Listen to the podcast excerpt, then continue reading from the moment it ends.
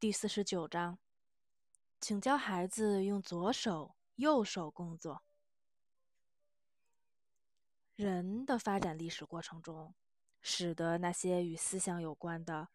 在手指上体现思想的最灵巧的操作劳动，都是用右手完成的。左手在创造性劳动过程中只起辅导作用。我们用右手拿工具，右手持笔。画家用右手创作出不朽的绘画作品，右手就足以使人攀登到智力文化的顶层。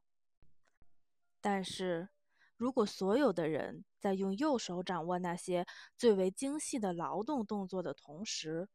也能灵活地运用左手，那么某些人的劳动技巧和艺术智力发展都会完善的更加迅速。这里讲的不只是劳动教育，还有另外一个问题：手和大脑之间有千丝万缕的联系，这些联系起着两方面的作用。手会促进大脑的发展，使其更有智慧；大脑也会促进手的发展，使其作为灵敏的创造工具、思想的武器和镜子。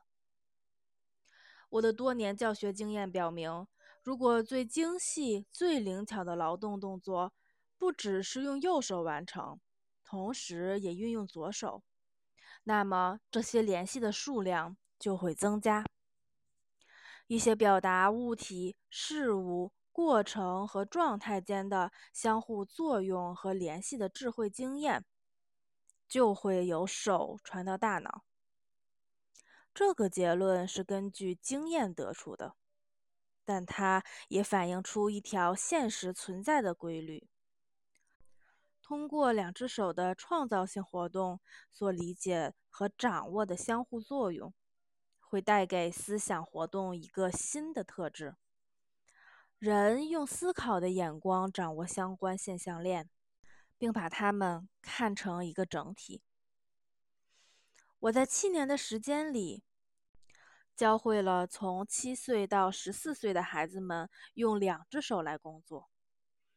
他们学会了两只手各拿一把刀，会同时用右手和左手安装复杂模型的零件，